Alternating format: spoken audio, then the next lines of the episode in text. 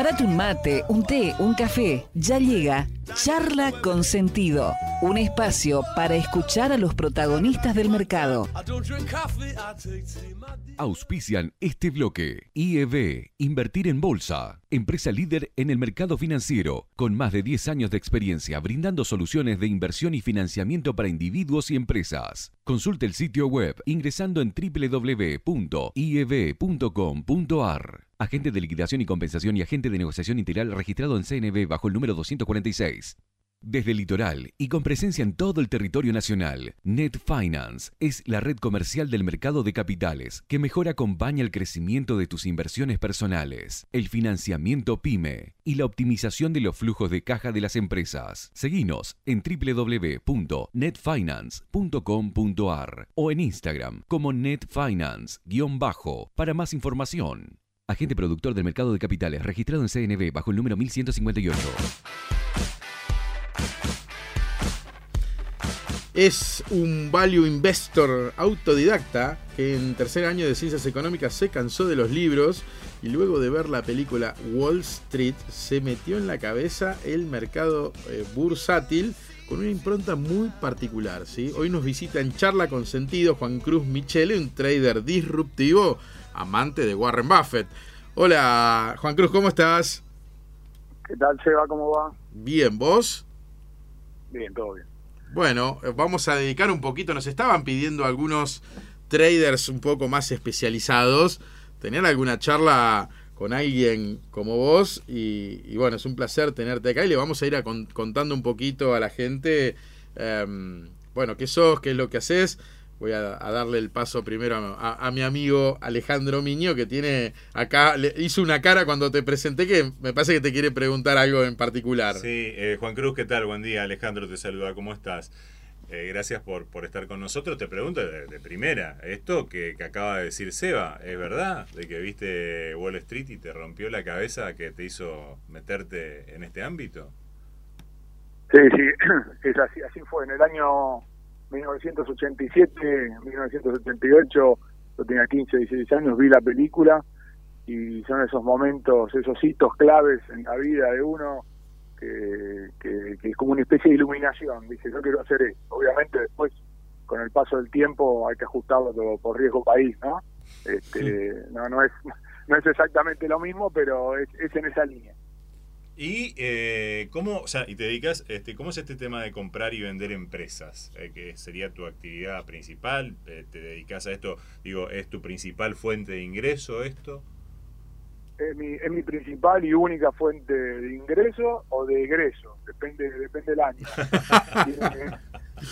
tiene, mucha mucha volatilidad este, el flujo, con, con mucha mucha volatilidad y mucha dispersión, te diría pero sí, es mi, actividad única y exclusiva desde hace más de 15 años. Vamos a contarle al público una introducción, Juan Cruz. Eh, eh, vos te dedicas a algo que en la teoría, creo que fue eh, Graham y después, como bien dije, Warren Buffett, del tema del análisis de las empresas a través de su valor, que también puedes contar un poquito ahí qué diferencia hay entre, entre precio y valor. Es toda una teoría, vos te dedicas a eso, que es lo, lo contrario, o puede ser complementario, pero digo, es, opuesto a lo que es el análisis técnico, donde miramos las velitas, el volumen y demás, y operamos en relación a eso. Vos haces otro tipo de análisis para comprar y vender empresas, digo bien. Sí, yo hago análisis de, digamos, de fundamentals. Eh, me apoyo para la toma de decisiones, me apoyo en la parte técnica, pero como algo colateral. Eh, la técnica básicamente es tratar de encontrar eh, compañías donde su valor sea muy superior a su precio. Eh, el valor viene dado por el descuento de lo, de lo que va a ganar la compañía los, los años de vida que le queden por delante a una tasa de interés. Y el precio eh, viene dado por el, flujo, digamos, por la oferta y la demanda en, el corto plazo. Generalmente deberían tender a converger el precio y el valor en algún momento en el tiempo, pero bueno, eso puede demorar años.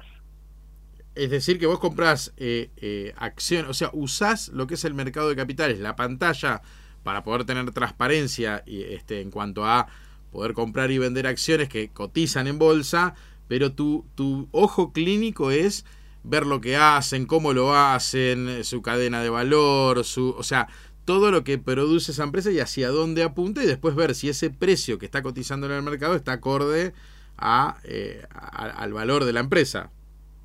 Sí, yo me, yo me especialicé en empresas muy chicas del panel general de Argentina, las llamadas los llamados galpones. Claro. Este, y me, y me, la verdad que me meto bastante.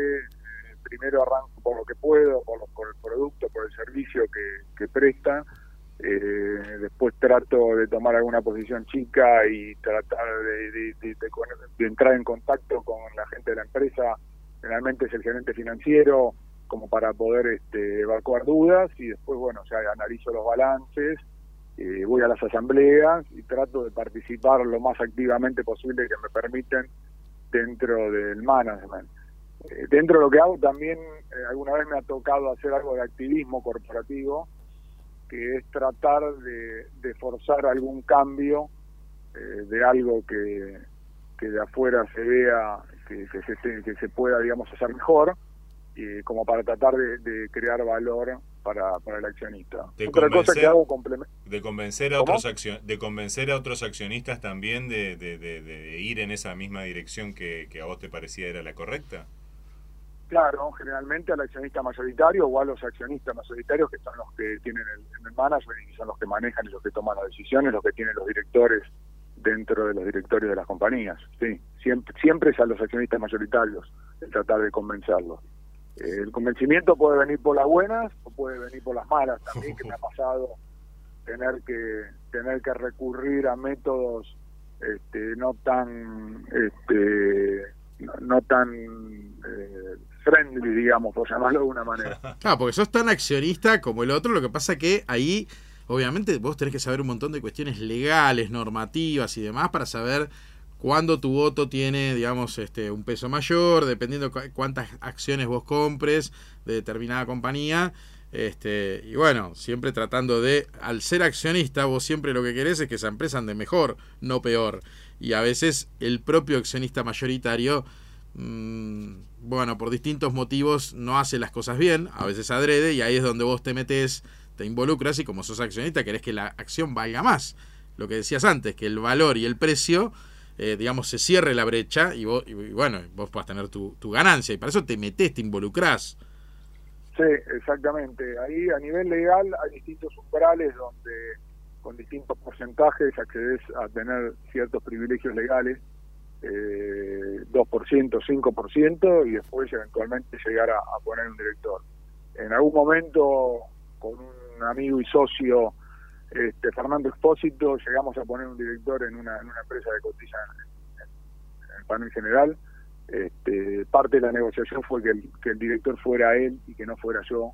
Este, por temas de por temas con el con el accionista mayoritario se sentía más cómodo con él que conmigo espectacular. No sé si, no sé si dimensiona, si me está escuchando ah, algún empresario que nos escucha mucho en la SEM, en la CAME. Bueno, es parte del juego. Digo, si yo saco parte de mis acciones a cotizar a la bolsa, y soy una empresa pyme, soy una small cap, como le llaman en, en Estados Unidos, este, bueno, eh, eh, estoy teniendo accionistas y, yo me debo, o sea, este empresario se debe a esos accionistas también y hacer las cosas bien. Por supuesto, la CNB te pide, que es el regulador, que publiques balances trimestrales y demás. Ahí te quiero preguntar algo, Juan Cruz. Em, eh, digamos, ¿accedes a alguna información adicional? Calculo que sí, que eh, quizás no está en las publicaciones obligatorias de la CNB, que a veces pueden ser hasta escasas para poder tomar mejores decisiones. Imagino que vas, te sentás, vas a las asambleas y eh, la empresa tiene la obligación de pasarte cierta documentación mucho más eh, detallada que lo que pide el regulador? No, te diría más que es, justamente lo contrario. Eh, la, compañía como tal, de acuerdo a las normas de la CNB, no puede darte ningún tipo de información que no sea pública. O sea, se supone que todos los accionistas tienen que tener la misma información. Entonces ahí lo que podés hacer, este, digamos que es el único momento del año que se puede aprovechar, es en la asamblea, en las asambleas generales ordinarias que se hacen una vez por año, después que se cierra el ejercicio anual, eh, donde vos podés tener acceso como accionista a ir a esa asamblea y podés tener acceso a hacerle preguntas a, a, los directores.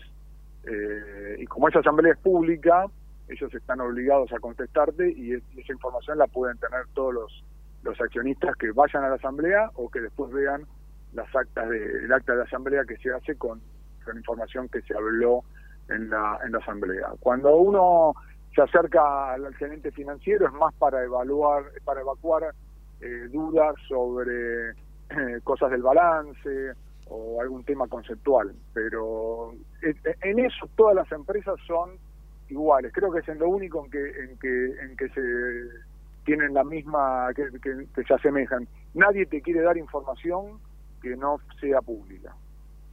Claro, claro, bien, bien eh, súper interesante porque, por ejemplo, yo en mi empresa, obviamente somos dos socios nada más eh, y la asamblea, a ver, nos juntamos todos los días, pero la asamblea la termina redactando un escribano o, el propio contador y bueno, es un zaraza porque no cotizamos en bolsa. Ahora, cuando cotizas en bolsa, bueno, tenés esta obligatoriedad de parte del emisor, ¿sí? De eh, contarle al público inversor lo que hacen y, bueno, es mega interesante que vos tu vida te haya apasionado y meterte en esa pyme y entender también, me imagino que entendés distintos rubros, este, cadenas de valor, eh, eh, sistemas de producción. O sea, tenés que ser un tipo muy, muy ávido para poder después pelearle de igual a igual a, una empresa que quizás no está haciendo las cosas bien o no como a vos te gustarían, ¿no? Sí, las,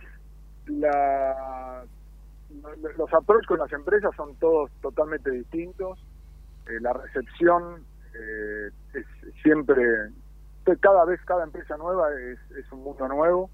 Me han llegado a cerrar el libro de inventarios y balances en la cara literalmente y echarme las patadas en una empresa que cotiza en el panel general que está en Carcarañá. Este, literalmente, tomátela porque te vamos a matar. Este, y me tuve que ir. En las asambleas eh, se hacen, digamos, todas las empresas que cotizan en bolsa tienen veedores van a las asambleas de la Bolsa de Comercio y de la CNB, eh, con lo cual eso garantiza cierta transparencia y garantiza que se cumplan los requisitos establecidos en la ley en, esas asambleas. Espectacular. Y escúchame, nos metemos un poquito en la pantalla porque hay, hay traders, ahí me está preguntando uno, uno que nos sigue siempre. Eh, digamos, cuando vas a la pantalla, estas acciones no tienen mucha liquidez. No es lo mismo operar el panel líder, donde tenés Galicia, Pampa, donde ahí, obviamente, anda a decirle a Galicia cómo tiene que hacer las cosas. Es imposible, por eso vos vas a este tipo de empresas, eh, Galpom, eh, como, le, como llamamos, o Small Cap, o bueno, como sea. Em, pero cuando vas a la pantalla, vos estás gran parte del día también como ofreciendo liquidez, esto que se llama market maker.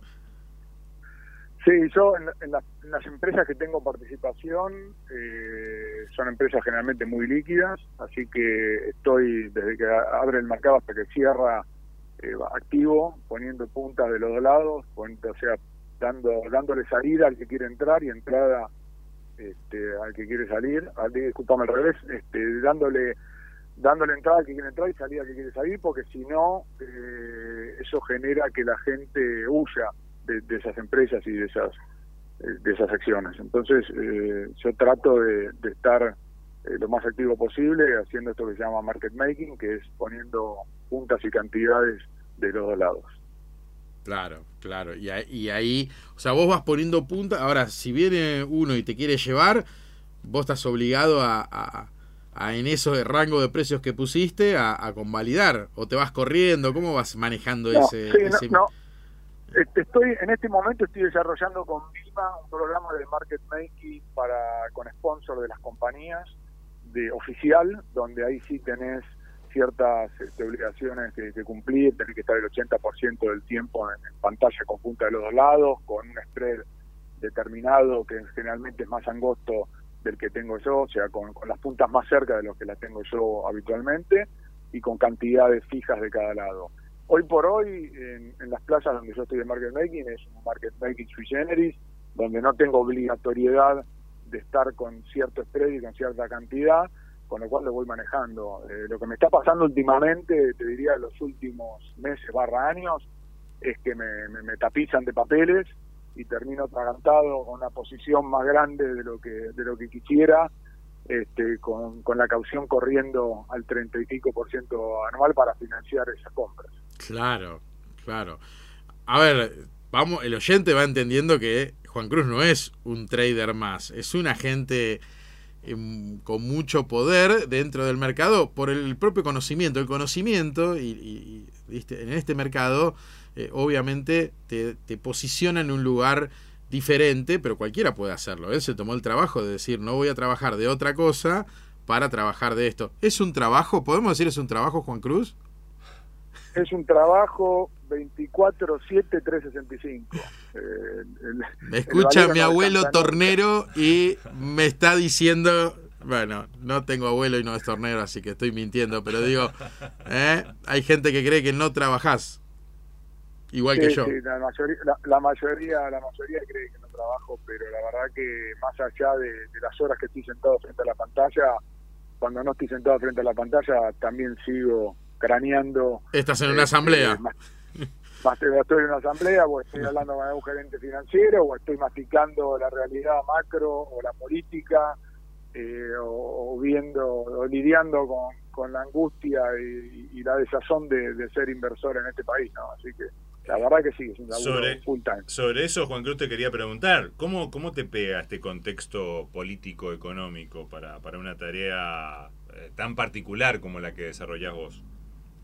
Sí, el, el, contexto claramente hace tres años ya, que estamos con viento en contra, eh, eh, se, se derima entre muy en contra o un poco más en contra, un poco menos en contra, pero muy en contra para que tengan una idea, el índice Merval medido en dólares, que es un poco la referencia que usamos todos, llegó a valer en 2018 cerca de 1.800 dólares y hoy está en 350. Así que imagínense la paliza que sufrieron las, las evaluaciones de las compañías en mayor o en menor medida, en distintos niveles, pero más o menos todas cercanas a, a eso que estoy mencionando. Así que la verdad que estos últimos años viene siendo un trabajo muy ingrato y bastante bastante angustiante. Pero bueno, yo ya hace, como dije antes, hace 15 años que hago esto en forma exclusiva, hace 25, 28 años que lo hago eh, part-time, así que ya un poco estoy acostumbrado a, estas volatilidades y estos, a estos cambios de humor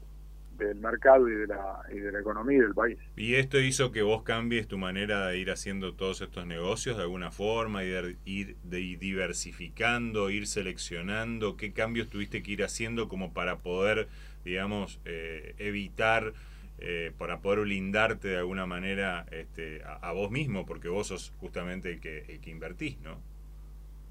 Sí, bueno, un poco el kit de la cuestión de los últimos años pasa por esto que decís. Eh, yo era un inversor, eh, siempre fui un inversor bastante agresivo, eh, llegué a tener una posición donde estaba all in Argentina con 50% de caución, o sea que si tenía si tenía 100, tenía comprado 150 en Argentina con tomado caución, dejando las acciones en garantía.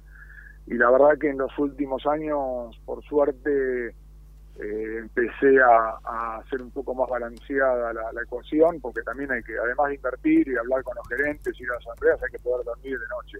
Y la verdad que Argentina no es un país para tener eh, y operar este, con mucho pedal. Eh, la verdad que no le aconsejaría a nadie que opere en Argentina, por lo menos en estos momentos tan críticos, que tenga más del 5 o 10% de, de lebras sobre la posición, porque es muy peligroso, te pueden dejar fuera de la cancha y aparte empezás a dejar de dormir. Si empezás a dejar de dormir, digo que nada tiene sentido, ¿no?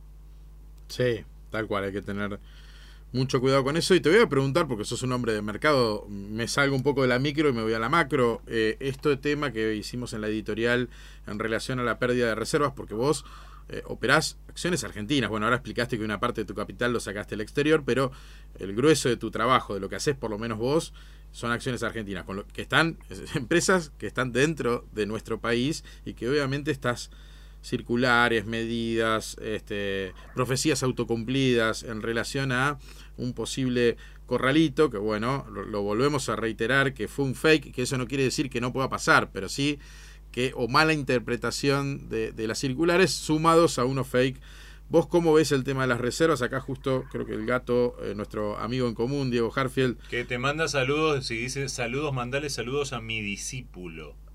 ¿Por Juan Cruz o sí, por Sí, sí, por Juan Cruz. Mirá, mirá lo que el dijo Gato, El gato, un, gran profesor el gato. Un gran profesor. de tenis, discípulo de tenis. ¿no? Claro, por supuesto, porque porque en los mercados creo que el profe sos vos, pero bueno, claramente eh, no vamos a hacer luchas de egos, pero bueno, acá me pasa que dice cierre cambiario de noviembre, el BCR Real en, en, el mes vendió 900 millones de dólares de reserva, ¿sí? el oficial subió 1,2 a 100,94, las reservas netas que excluyen encajes bancarios, eh, swap, con China, los DEG, ¿sí? bajaron 2.784 millones y las reservas líquidas terminaron negativas en 1.317 millones cuando las reservas líquidas son negativas, ¿sí? dice el BCRA estaría tomando deuda contra el oro. Em, como garantía. Yo lo, expliqué hace un ratito y justo acá lo están diciendo. Em, a ver, ¿qué opinión tenés en cuanto a eh, esto de posible corralito, eh, no tanto de si te gusta o no, que imagino que sos un hombre de mercado, las políticas que toma este gobierno no creo que te gusten demasiado, pero sí en cuanto a esto puntual, la micro de un posible corralito por estas dos circulares que salieron la semana pasada. Sí, la, posibilidad de corralito eh, siempre está presente.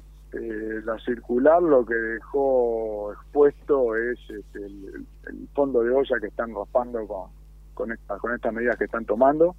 No aconsejaría a nadie tener un dólar en el sistema financiero argentino porque no tiene ningún beneficio y tiene potencial riesgo.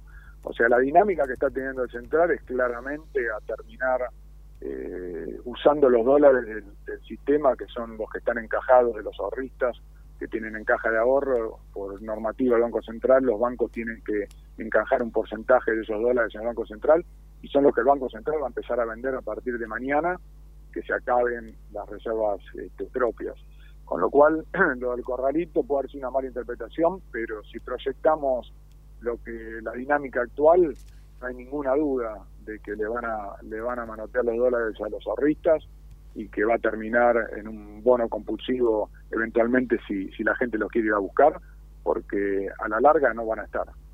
Mm, no, ¿No ves un posible acuerdo con el FMI y dos o tres medidas que puedan, digamos, ser demasiado uh, contrapuestas a lo que es este gobierno, un leve giro a la derecha podría ser, aunque sea poner el guiño, podría ser que, Argentina recaude una buena cantidad de dólares, ¿no? ¿no? No lo ves desde ese lado. No, este gobierno yo creo que siempre tiene un paralelismo con una película que se llama El Oso, este, que es muy gráfica, yo creo que la salida de Argentina con esta gente que nos gobierna no es por arriba, sino que es por abajo. O sea, que, quiero decir con esto, me imagino que esto, esta gente que nos que nos gobierna va a seguir haciendo las cosas mal, va a ir haciendo radicalizándose, haciéndolas cada vez peor, hasta que termine implosionando y tengamos que tener un recambio y que venga alguien con la sensatez necesaria como para hacer las reformas este, y poder tener un país viable. Las reformas no son imposibles, lo que es imposible es como, como, como piensa o como no piensa la gente que nos gobierna actualmente. Eh, Juan Cruz, espectacular. Para, para el trader que nos está escuchando, una pregunta me parece crucial. Por esto que dijiste, ¿no? Evidentemente tenés una posición política tomada. Cuando tenés que operar tu corazón, digamos, este, tu emoción eh, opera a veces pensando en estas cuestiones quizás este, eh, políticas o te abstraes y, y, operás bien mercado frío con todo este análisis fundamental, que decís que haces, sumado a algo de análisis técnico? ¿Te, te despojás a la hora de operar o te has mandado macanas por, por pensar políticamente, digamos? Macanas creo que me, me, habré mandado todas. Este, igual siempre te sorprendes y te, y te, inventás una macana nueva que no, que no habías hecho y que la haces. Pero más allá de eso, lo que lo que trato de hacer es ajustar eh, todas estas variables que son subjetivas en muchos casos eh, por precio. Entonces, yo lo que creo que el mercado argentino en las evaluaciones actuales eh, tiene evaluado en cero el flujo de los próximos dos años con lo cual lo que haga o deje de hacer este gobierno para la toma de decisiones cada vez influye menos. Y bueno hay que abstraerse apretar este apretar los dientes y decir bueno eh, si no somos Venezuela como dicen como dicen siempre si no somos Venezuela las evaluaciones actuales en el mediano plazo son ganadoras. Y bueno hay que abstraerse. En el medio se traga mucha agua se pasa mal este, porque uno tampoco es un autómata trato de ser lo menos apasionado pero bueno hay momentos en los que este, uno uno se ve golpeado por, por la realidad. Eh, yo personalmente no, no, no escucho ni miro a, ninguno de los dirigentes actuales porque me, ponen realmente muy nervioso y me hacen replantear toda la estrategia y digo, la verdad, este, está, está barato, está ajustado por precio, todo, pero no puedo creer tener el 70% de mi patrimonio hundido manejado por esta gente. O sea, si, Argentina fuera una compañía, nunca en mi vida hubiera comprado una acción con este manager. Eso es lo que me viene a la cabeza cuando escucho a esta gente. Te entiendo, te entiendo, pero está muy bueno lo que decís, porque al operar tenés que despojarte un poco de esto y de hecho lo haces porque si no hubieras tomado otra estrategia y lo que estás diciendo es un poco lo que fue al principio, es lo que hablabas de precio y valor, es decir, para vos el precio es prácticamente cero de los activos argentinos, pero hay valor, es decir, son empresas, tienen flujo, al, menos el flujo te lo tiene que dar, este, y ahí es donde estás viendo que hay una oportunidad. Te lo digo porque hace un tiempo atrás, Suchovique, que pasó por acá por este programa, escribió una nota, mucho no se equivocó hasta ahora, que por más que algo sea barato no quiere decir que tenga demanda. ¿sí? Una nota la habrás leído allá por, por marzo, abril, o, creo que antes, en La Nación. Y de lo que él decía es no, no todas las cosas que son baratas de precio, pero bueno, llega un momento que, ¿no? que el flujo es lo que decís vos. Bueno, acá hay flujo, acá, acá hay valor eh, pase lo que pase con la política económica argentina, y si el precio es regalado, bueno, hay que tener estómago nada más, ¿no? Sí, lo, que trato de, hacer ahí es, ajustar por precio, ajustar por, probabilidades. O sea, decir, bueno, ¿qué probabilidades hay de que Argentina sea Venezuela? X. Bueno, eh, si no somos Venezuela, ¿qué, ¿cuánto puede valer estos activos? Bueno, entonces ahí ahí se juega la ecuación de que el, el, mercado, si esto se ha dicho mucho, pero es así, el mercado es maníaco depresivo, o sea, los que pagaban 1.800 del Merval, hoy no te pagan 350. Las empresas son las mismas, la macro evidentemente no, y el que, no, el que, el que, dirige el, país tampoco. Pero bueno, 1.800 es una locura y 350 yo considero que también es, es otra locura para el otro lado. Eh, como el mercado oscila entre, entre estar muy optimista y muy, muy negativo, se dan estas pseudo oportunidades, que en realidad no son oportunidades porque hay que ponerle la plata y hay que ponerle el físico y hay que ponerle la cabeza y, las noches en vela pero que bueno, a la larga eventualmente terminan pagando. Seguro, y hay un costo de oportunidad que es el factor tiempo, ¿no? Porque si esto recupera dentro de dos años, no es lo mismo que si lo hace dentro de cinco, y no es lo mismo si en el medio te comes una situación como la, como la del 2001. A mi criterio estamos lejos todavía de eso.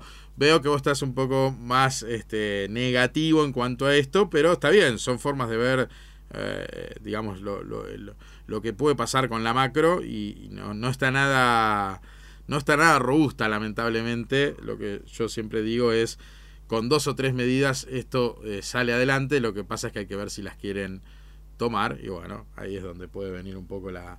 En, ese árbol de decisión que vos decís, este, por ello soy, trato de ser siempre muy optimista y así me pego unos flores de palos, Juan Cruz querido, así que nada, gracias por pasar por acá, por compartir este, tu forma de operar que realmente es diferente a la de otros analistas que han pasado, este, o portfolio manager, o, distintos actores que traemos a, sentido económico. Es muy interesante este análisis que haces, lleva mucho tiempo y mucha especialización. Así que, no sé, vos tenés Twitter, usás el Twitter. Yo tengo Twitter, soy Mefistófeles en Twitter, arroba Juan Cruz Cero, es mm. mi dirección. Este, y estoy bastante activo en Twitter, sí. Bien, si uno quiere, tirame dos perlitas de estas empresas que vos este, solés este, operar. ¿Cuál te gusta? Te voy a tirar tres, no dos. A ver. Porque, para, porque son para distintos públicos.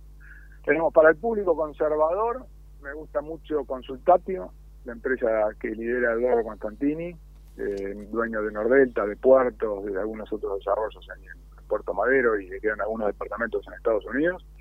Me parece una, una apuesta dentro de lo que es Argentina súper conservadora, con, con muy buen este, retorno en, dividendos que están cada vez este, que son crecientes y donde no le veo mucho margen, digamos, para, para poder perder plata en el mediano plazo porque está parado en, terrenos, no tiene deuda y tiene mucho cash. Para alguien que, que sea de algún, algún perfil intermedio, me gusta mucho el laboratorio Richmond. Eh, tiene una, está, es una, es una apuesta más de crecimiento, está teniendo este, muy buenos muy buenos trimestres, está creciendo muy fuerte, va a crecer mucho más, está inaugurando una planta ahora fin de año, principio de año que viene, y tiene en construcción otra biotecnológica que va a inaugurar fin del 2022. Eh, tiene un poquito de ruido político porque el mercado todavía no termina de entender bien este, para dónde para dónde patea el management, pero yo que la conozco bien sé que sé que el management está totalmente alineado con los, con los minoritarios y con la creación de valor para el accionista. Y para el que perdona esto lo mencionás porque ellos estuvieron en la producción de la de la vacuna de la Sputnik no ellos estuvieron eh, estuvieron en la, en, la, en, el, en el fill and finish que se llama que es el cuando para completar el proceso de la de la producción de la de la vacuna Sputnik ellos recibían como si fuera el concentrado y acá lo, lo fraccionaban. Eso lo siguen haciendo hicieron más de 10 millones de vacunas.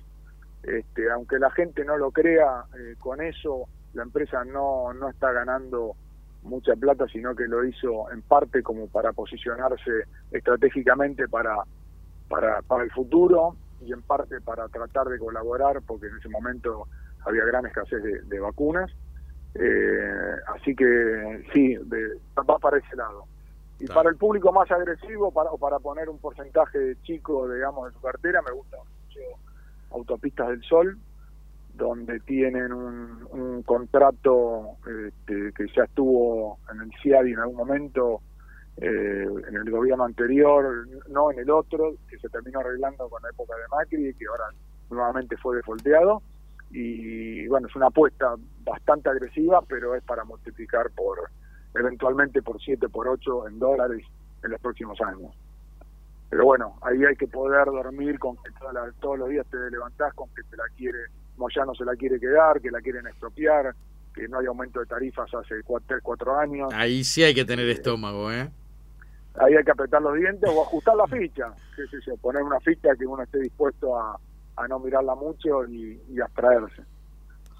Qué grande, qué grande, Juan Cruz. Me encanta este paso tuyo acá por, por sentido económico, vas a estar en el podcast, obviamente, vas a estar inmortalizado, ¿eh? así que te agradecemos porque es otra mirada, es detrás de la campana, qué es lo que hay, donde un analista eh, mira y qué es lo que mira para poder ver si hay valor en una empresa y si el precio eh, en el cual está cotizando está por encima o por debajo de ese valor que uno eh, mira, y, es un laburo realmente tedioso porque son muchas empresas las que uno quiere analizar. Supongo que vos querés ver varias oportunidades y tenés que estar mucho tiempo mirando y consiguiendo información y pateando la calle incluso. Y en el horario de mercado tenés que estar prendido a la pantalla. Así que, eh, nada, un laburo espectacular para los chicos, los más jóvenes, los que quieren estudiar.